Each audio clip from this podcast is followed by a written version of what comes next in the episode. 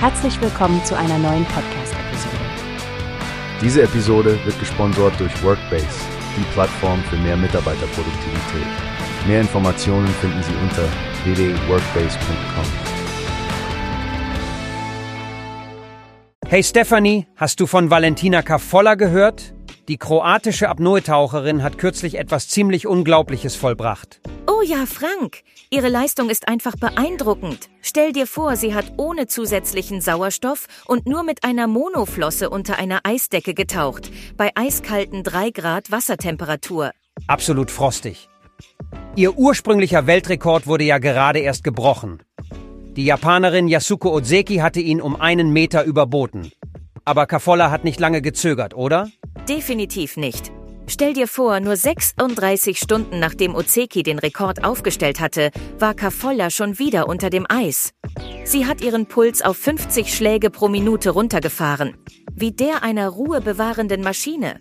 Eine beeindruckende strategische Vorbereitung.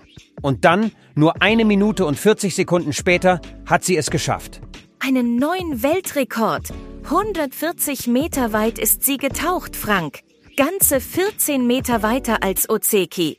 Ihre Freude muss überschwänglich gewesen sein. Ich fühle mich sehr gut. Ich bin sehr glücklich, dass sich meine Arbeit ausgezahlt hat, hat sie gesagt.